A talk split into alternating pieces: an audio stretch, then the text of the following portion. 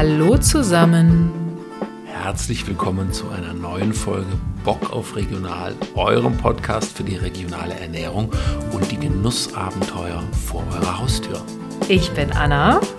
Und ich bin Patrick Hemminger. Es ist endlich Mai, aber immer noch saukalt.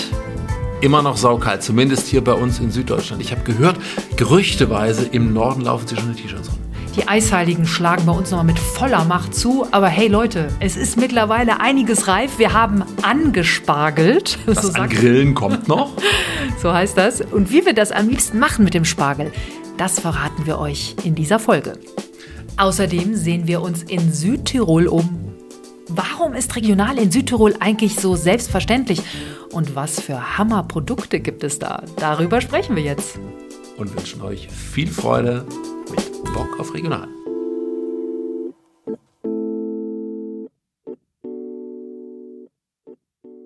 Ja, hallo zusammen. Wieder eine neue Folge Bock auf Regional. Patrick, was hast denn du da in der Hand? Äh, eine, eine, eine Weinflasche. Eine Weinflasche. Wir dachten, wir machen es uns heute mal so richtig genussvoll gemütlich. Mit euch? Genau. Und äh, wir sind in Südtirol. Also wir sind jetzt, jetzt nicht mehr, wir waren vor kurzem in Südtirol, sprechen heute über Südtirol. Und das kann man eigentlich nicht machen, ohne einen schönen Südtiroler Tropfen sich dazu aufzumachen. Weil Südtirol und Wein, das sind für uns zumindest absolute Synonyme. Und erzähl du doch mal, Anna, was wir heute so alles vorhaben. Ich mache derweil die Flasche auf und erzähl danach, was wir hier eigentlich gerade gleich trinken. Genau. Patrick steckt den Korkenzieher in den Korken und das schöne Geräusch extra für euch. Ha! Ja! Das klingt gut. Wir sind heute in Südtirol, weil, das haben wir auch, glaube ich, schon mal erzählt im Podcast, alles in Südtirol für uns angefangen hat. In Südtirol sind wir auf das Thema Regionalität gestoßen. Dort haben wir das erste Mal im Sonnengruberhof, Sandgruberhof, Sandgruberhof. gesessen. Äh, im Achtung, noch, noch mal kurz ein schönes Geräusch. Mmh. Dankeschön. Ein schöner kleiner Mittagswein. Kinder sind in der Schule. Ein schöner Mittagswein. Ja, wir saßen in diesem Sandgruberhof. Die Kellnerin brachte Wein in wunderschönen Gläsern. Eisburgunder war es, das weiß ich noch. Und Patrick fragte, woher kommt denn der Wein? Und die Kellnerin machte eine ausladende Bewegung von diesen Reben hier nebenan. Und das war so ein Aha-Erlebnis, das war ein Initiationserlebnis für uns. Ja, der Weg vom Feld oder vom Weinberg ins Glas auf den Teller war auf einmal wieder so, so kurz. Was haben wir denn da im Glas? Hm, Erstmal ein Stück probieren. Mm. Kirsche. Das ist einer meiner absoluten Lieblingsweine aus Südtirol. Ähm, er kommt vom Ansitz Waldgries. Kleines Weingut, so ein bisschen oberhalb von, von Bozen, wird betrieben von Christian Plattner. Der Ansitz, ich war schon ein paar Mal dort, ist ein unglaublich beeindruckendes Gebäude, über 800 Jahre alt. Und in diesem 800 Jahre alten Keller liegen auch die Fässer von Christian. Er hat so ungefähr 8 Hektar, macht was für Südtirol ungewöhnlich ist, sehr, sehr viel Rotwein. Was wir jetzt im Glas haben, ist sein Antheos. Das ist ein St. Magdalena Classico. Das bedeutet, er kommt aus der Region um das Dorf St. Magdalena. Besteht bis zu 85 Prozent, äh, 85 Prozent mindestens Rebsorte Fernatsch. Die darf mit bis zu 15 Prozent Lagrein verschnitten werden. Warum? Lagrein bringt ein bisschen mehr Kraft, ein bisschen mehr Farbe in den, in den Fernatsch. Und was an diesem Wein so besonders ist, Normalerweise steht heutzutage in den Fernatsch-Weinbergen nur noch eine Fernatsch-Sorte und Christian hat irgendwann mal seinen Opa gefragt, als der so unzufrieden war, wenn er Südtiroler Fernatsch probiert hat, meinte er immer, die waren früher ein bisschen kräftiger, die waren tiefer, die hatten mehr Struktur. Und dann hat Christian ihn gefragt, ja Opa, warum denn? Und dann hat er gesagt, naja, früher gab es viele verschiedene Fernatsch-Spielarten und diese standen alle im gleichen Weinberg. Und dann hat Christian gesagt, ich will wissen, wie die Weine damals geschmeckt haben. Hat diese alten Klone nochmal vermehrt, kurz bevor sie eigentlich überall rausgerissen worden wären. Deswegen heißt der Wein Antios, Ante, lateinisch früher, und auf dem Etikett ist eine Uhr abgebildet, die zeigt 5 vor 12, weil das war eigentlich 5 vor 12, als er sich um die Rettung dieser Reben bemüht hat. Jetzt stehen in diesem Weinberg diese ganzen verschiedenen Klone und die werden alle zur gleichen Zeit gelesen, also geerntet. Das heißt, manche Arten sind schon überreif, manche sind genau richtig reif, andere sind noch nicht ganz reif. Und das bringt ein unglaubliches Spiel, eine wunderschöne Struktur und Tiefe in den Wein, der auch regelmäßig als einer der besten Fernace, äh, St. Magdalena ähm, Südtirols ausgezeichnet wird. Und dazu kommt, dass Christian ein unfassbar netter Mensch ist. Ich könnte dir stundenlang zuhören, wie du über Wein redest. Du machst das so gut. Ich nehme noch mal einen kleinen Schluck. Mhm. Und dann. Mm, mm. Ja, Südtirol ist Wein. Südtirol sind Reben. Südtirol ist aber auch, ja, das sind diese ganzen kleinen Höfe, die so einen riesigen Stolz auf ihre regionalen Produkte haben. Wir waren ja gerade erst in Südtirol und zwar auf einem einsamen Bergbauernhof. Früher war er eine Hofschenke, liegt auf 1524 Metern oder 34, weiß ich jetzt nicht mehr so genau. Jedenfalls heißt der Kofler zwischen den Wänden. Da gehen die Wände steil ab. Die Wände sind natürlich die Berge. Es war einsam dort, es war super, die Pferde, die Tiere liefen frei über den Hof und wir aßen abends bei der Bäuerin einen Kaiserschmarrn. Und ich verrate euch eins, Patrick hatte auf einmal Tränen in den Augen bei diesem Kaiserschmarrn. Patrick, warum? Ich bin immer noch ganz ergriffen, wenn ich daran denke. Nein, da muss ich ein kleines bisschen ähm, wissenschaftlich werden, weil es ist ja so, wir schmecken oder riechen oft was und erinnern uns an irgendetwas.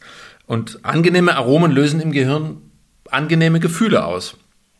Und das liegt daran, dass der Geruchs- und der Geschmackssinn ganz eng verbunden ist mit der Gefühlswerkstatt in, unseren, in unserem Gehirn, dem sogenannten limbischen System. Und dort fabrizieren die Nerven entweder gute oder miese Stimmung. Und mhm. Lange Rede, kurzer Sinn. Patrick weinte, weil. Weil ich vor 35 Jahren mit meinen Eltern ganz oft im Xieser Tal war und mich dort dann immer eine Woche lang von Kaiserschmarrn ernährte. Und ich habe den Kaiserschmarrn, den die Kinder übrig gelassen haben, gegessen und auf einmal, bam, ich war wie in die, wie in die Vergangenheit gebeamt. Und wenn unser Gehirn Geschmack abspeichert, speichert es eben auch die Erinnerung dazu ab. Und deswegen ist Essen und Trinken sowas Schönes, weil wir uns sowas damit schaffen können. Solche, wir können uns Erinnerungen wieder hervorholen, indem wir das essen, was wir damals dort gegessen haben. Und die Bäuerin hat uns dann auch das Rezept verraten. Sie macht es eigentlich so Pi mal Daumen. Sie hat gesagt, Eier, was hat sie gesagt? Eier, Milch, Mehl und dann tut sie halt ordentlich Salz rein. Der hatte auch so ein bisschen was Salziges. Mm. Und dazu selbstgemachte Preiselbeermarmelade. Und natürlich, um wieder zum dem Kreis zu schließen, war alles regional. Klar, die Milch von ihren Kühen auf dem Hof, die Eier von den Hühnern, äh, das Mehl kam auch aus der Gegend. Sage ich jetzt einfach mal so. Jedenfalls, der Kaiserschmarrn war super. Patrick, lass uns über die Regionalität in Südtirol sprechen. Die sind da ja viel weiter als wir hier in Bayern. Warum ist das in Südtirol eigentlich so ein großes Thema? Warum ist das eigentlich so selbstverständlich, dass da alles regional ist? Also was, was, ich finde, was man, was man zuerst noch erwähnen muss, wenn man in Südtirol in ein gutes Gasthaus geht, ist es völlig selbstverständlich, dass regionale, traditionelle Gerichte auf der Karte stehen. Ich habe zum Beispiel da unten jetzt einmal Schwarznudeln gegessen. Das sind Nudeln, in, da wird in den, in den Teig ähm, frisch, Blut von frisch geschlachteten Tieren eingerührt. Die Kinder fanden es unfassbar eklig, dass ich das esse. Ich fand es spannend, ich wollte es einfach ausprobieren. Ja, es steht auch immer da, woher kommt das Fleisch? Das Fleisch wurde oft. bei dem und dem im Nachbartal geschlachtet. Das Tier ist dort groß geworden. Der Käse kommt hier äh, von dem und dem Hof. Also es wird wirklich, es steht in den Speisekarten auch. Und die Weinkarten sind grundsätzlich zu 80 Prozent, sage ich mal, mit Südtiroler Weinen bestückt. Das, davon sind wir in Deutschland noch, noch weit entfernt. Das fällt auf und dann stellt sich natürlich die Frage, warum? Und ein Grund ist, dass in Südtirol ein sehr, sehr hoher Nationalstolz herrscht. Also Südtirol ist ja keine Nation, aber es ist nicht richtig Italien, es ist nicht mehr Österreich, es ist auf keinen Fall Deutschland. Ähm, das merkt man daran, wenn ich mit Winzern in äh, Südtirol spreche, sagen die mir oft, naja, wir verkaufen, wir, oder wir 40 Prozent unserer Produktion zum Beispiel wird in Südtirol getrunken, 40 Prozent exportieren wir nach Italien und 20 Prozent nach Deutschland. Also, dass Italien mit Export gleichgesetzt wird, zeigt schon sehr, sehr viel. Mhm. Hat natürlich auch geschichtliche Gründe, ne? Südtirol, ich weiß nicht, ob wir das jetzt noch ausführen sollen, Südtirol, das äh, nach dem Ersten Weltkrieg von Österreich an Italien angegliedert wurde. Die haben ja alle Deutsch gesprochen äh, in, in, in, in Südtirol und dadurch wurde aus Südtirol eben auf einmal Italien und manche. Und daraus, daraus resultieren genießt Südtirol auch einen anderen Autonomiestatus als andere Regionen in Italien. Die dürfen mehr selber entscheiden als andere Regionen. Genau. Aber in die Tiefen der Politik wollen wir gar nicht gehen. Wir wollen beim Essen und beim Genießen bleiben. Ja. Es ist auf jeden Fall sehr auffällig, dass Regionalität eine große Rolle spielt und es ist auch im Vergleich zur hiesigen Gegend sehr einfach, sich regional zu ernähren und zu versorgen. Wir machen das immer sehr gerne in den Purmärkten. Das ist also wirklich ein Supermarkt, der regionale Lebensmittel hat. Das gibt es hier gar nicht. Wir haben hier Biomärkte, wir können hier auf Höfe gehen, aber dass es so einen richtigen Supermarkt gibt, nur mit regionalen Produkten, das, das haben wir hier nicht. Genau, es gibt inzwischen fünf davon in Lana, Brixen, Bozen, Meran und Brunneck. Genau, und du hast ja mit einem der Gründer auch gesprochen. Du hast einfach mal gefragt, wie macht ihr das? Warum seid ihr so erfolgreich? Genau. Äh, ich habe gesprochen mit Günter Hölzel. Günter Hölzel ist einer der Erfinder dieser Pur-Märkte. Wir haben uns unterhalten an einem der schönsten Orte Südtirols und damit an einem der schönsten Orte der Welt, und zwar im Vigilius Mountain Resort oberhalb von Lana. Ein traumhaft schöner Ort. Erbaut von Matteo Thun. Ja, ein Architekt, der sehr viel mit Holz arbeitet und großartige Gebäude entworfen hat. Ja, und auch das Hotel hat was mit Regionalität zu tun. Wenn man sich das von außen oder von ein bisschen weiter oben in den Bergen anschaut, man sieht es kaum, weil es sich so natürlich in alles einfügt, weitestgehend mit regionalen Materialien erbaut. Darum soll es heute aber jetzt nicht gehen. Ich habe mit Günther gesprochen und habe ihn gefragt, was war denn so der Auslöser, dass ihr auf diese Idee überhaupt gekommen seid? Und er meinte, naja, wenn du irgendwann ein bisschen älter wirst, stellst du eher, fängst du an, Fragen nach dem Warum zu stellen. Und er meinte, dann haben wir uns umgeschaut in der Welt und geguckt, was da alles los ist, was passiert. Klimawandel als Oberstichwort. Und er hat vier Kinder und seine Mitgründer auch. Und da hat er gesagt, naja, was wollen wir denen antworten, wenn sie uns eines Tages fragen, Papa, ihr wusstet doch damals, was passiert mit der Welt. Was, was habt ihr denn getan dagegen? Und das ist, dass die Purmärkte sind. Das war so seine Ziel, das war so sein Aha-Erlebnis. Das war sein Aha-Erlebnis, seine, seine Vision. Mhm. Ja. Und dann hat er zusammen mit jemand anders, glaube ich, noch die Pur-Supermärkte gegründet. Genau, wobei, glaube ich, dass das Wort, er sagt immer, wir sind ein Markt. Das Wort Supermarkt vermeidet Günther tunlichst. Ähm, die haben das gegründet und am Anfang hat äh, der erste Filiale war in Meran und alle haben gesagt, das funktioniert nicht. Das funktioniert nicht. Du kannst in Italien keinen Lebensmittelladen aufmachen und auf Parmaschink und Mozzarella verzichten. Weil wirklich alle Produkte, die sie anbieten, es gibt Ausnahmen beim Speck, und im Winter, wenn Obst- und Gemüsemäßig einfach nichts reif ist, dann holen sie was aus, aus Italien. Aber sonst kommt alles aus Südtirol. Ausnahmen beim Speck? Ja. Ja, weil es gibt die Grundregel bei pur Süde Speck muss immer verfügbar sein und da kommt, als, wir, als ich jetzt dort war, hat sie mir auch gesagt, der da kommt aus Deutschland. Ach, oder aus, Öster oder aus, aus, aus, aus, Österreich. Okay. Aus Österreich. Das, das äh, gibt es auch. Jetzt habe ich dich unterbrochen. Also, funktioniert es denn? Es funktioniert. Es funktioniert richtig, richtig gut, sodass sie inzwischen eben fünf Filialen haben. Er hat gesagt, die erste Filiale in Meran hat so 400 Quadratmeter. Am Anfang mussten sie sich echt bemühen, die überhaupt voll zu kriegen mit regionalen Produkten.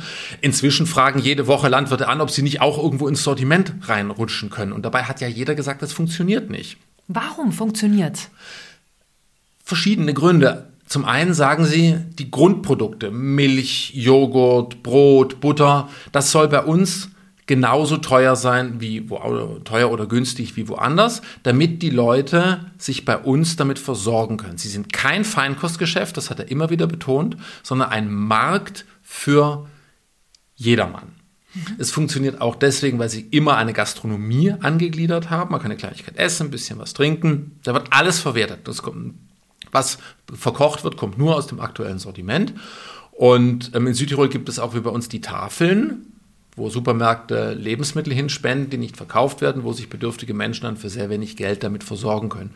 Und Günther hat mir gesagt, sie können den Tafeln nie was geben, weil sie nie was wegschmeißen. Sie verbrauchen alles. Und warum funktioniert es, hat er gesagt. Was, was, ist, was denkt er? Warum funktioniert es?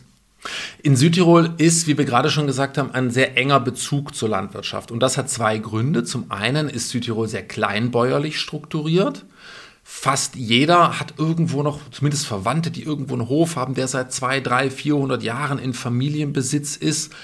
Und es ist eine ähm, Berglandschaft. Und in der, die, die Berge sind so dominant und, und beeinflussen das Leben auf so vielfältige Weise, dass dadurch eine ganz enge Beziehung zu dem entsteht, was in dieser Landschaft entsteht. Ja, jetzt, als wir gerade wieder da waren, haben wir uns mit dem Gastwirt unterhalten, der selber keine Landwirtschaft hat, aber der wusste ganz selbstverständlich, wie die Heuernte im Tal bei den Bauern war. Und es ist ganz, ganz wichtig, eben Futter für die Tiere, Genau. genau. Und irgendwas konnte man da auch fantastisch essen. Was haben wir da nochmal gegessen? Es war göttlich, sage ich Graukäse, euch. ich sag nur Graukäse. Graukäse war ein bisschen viel. Ich wusste unbedingt mal Graukäse, das ist typisch für die Region Graukäse, aber ich habe so eine Riesenportion gekriegt, dass ich jetzt für meinen Lebtag nie wieder Graukäse essen werde.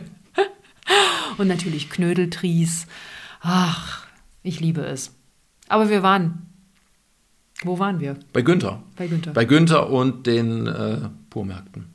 Und es funktioniert. Aus diesen Gründen funktioniert es, dass die Leute sich dort mit allem eindecken können und dass einfach die Wertschätzung für solche Produkte dort auch eine ganz andere ist. Denn natürlich gibt es auch in Südtirol Discounter und natürlich ist es beim Discounter billiger. Klar, aber trotzdem kommen so viele Leute dahin und auch ganz wichtig Einheimische, nicht nur Touristen, ja. dass es sich lohnt.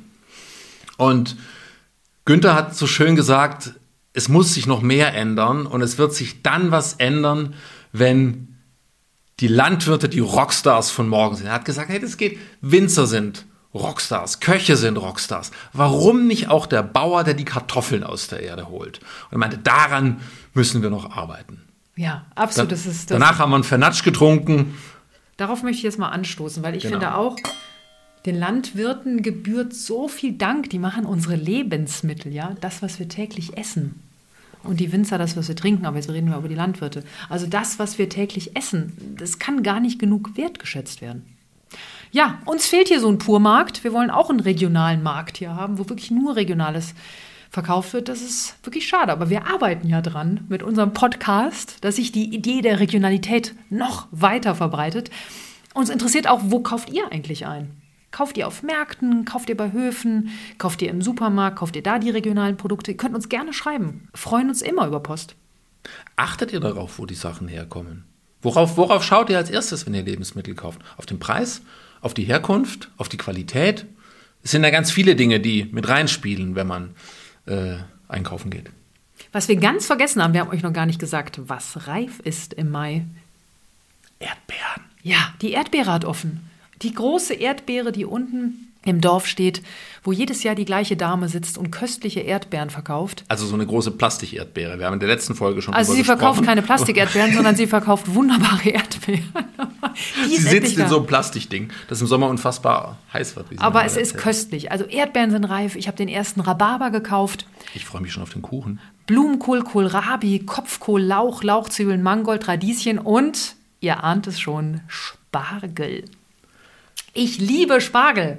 Patrick, und wir machen ihn, wir machen ihn uns jetzt gleich. Den Spargel. Mit ein paar schönen Kartoffeln, die natürlich gelagert, sind Lagerware. Ne? Also alles, was jetzt an Kartoffeln schon auf dem Markt ist, ist nicht neu. Achtet Zypern, drauf. Zypern. ja. Ne? Oder das, Ägypten, habe ich auch schon gesehen. Ja, ja, ich auch über Kartoffeln aus, vor allem Bio-Kartoffeln aus Ägypten, da können wir mal eine eigene Folge drüber machen. Gerne. Das ist so ein Irrsinn. Nein, ich, ich weiß gar nicht, woher diese Kombination neue Kartoffeln und Spargel kommt, weil wenn der Spargel reif ist, sind die Kartoffeln noch längst nicht reif. Ne? Das, ja.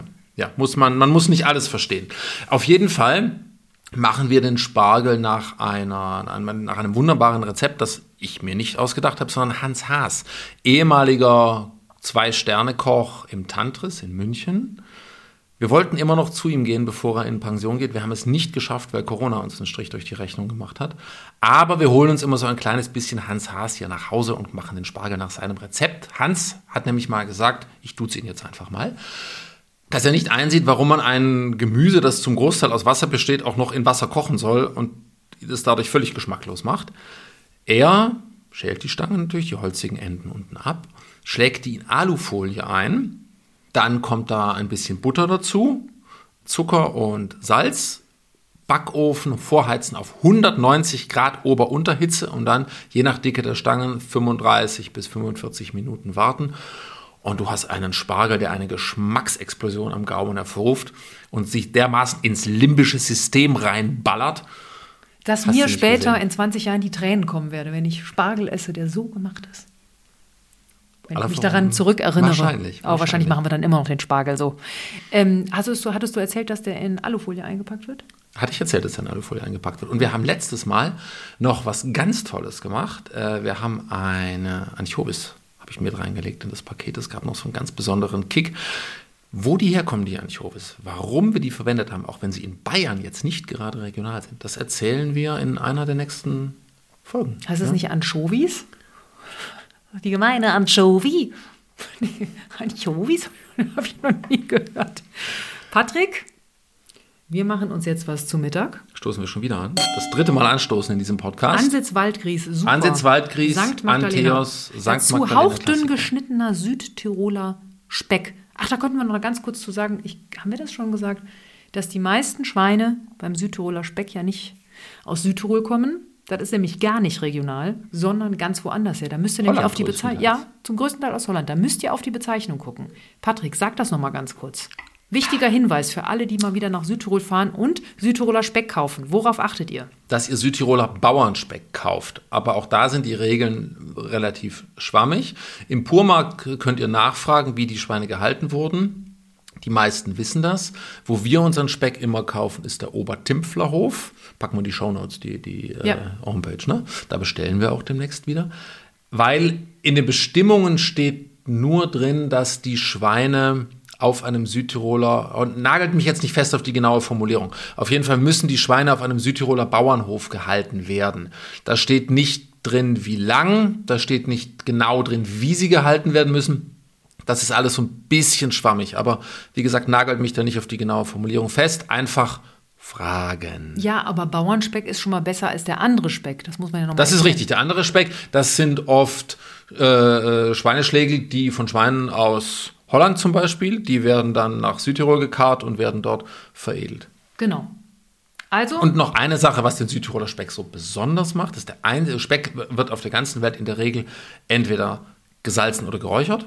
Und der Südtiroler Speck ist der einzige, der bei dem eine Kombination aus beiden Verfahren zum Einsatz kommt. Und das macht ihn geschmacklich so besonders. und dazu Schüttelbrot. Köstlich. Wir essen jetzt zu Mittag. Wir freuen uns, dass ihr wieder mit dabei wart. Ihr könnt uns jederzeit eine Nachricht schreiben. info at wetterstein-verlag.de. Dort könnt ihr auch unser Buch kaufen, wenn ihr es noch nicht getan habt. Bock auf Regional. Ihr könnt, uns, äh, könnt euch auf unserer Seite auch zu unserem Newsletter anmelden. Da gibt es noch mehr Rezepte, noch mehr Tipps, noch mehr Ideen, wie ihr die Genussabenteuer vor eurer Haustür findet. Genau. Ansonsten erzählt, wenn euch die Folge gefallen hat, lasst uns fünf Sterne da, erzählt weiter, dass es uns gibt. Wir freuen uns über jeden, der uns hört. Hey, ciao.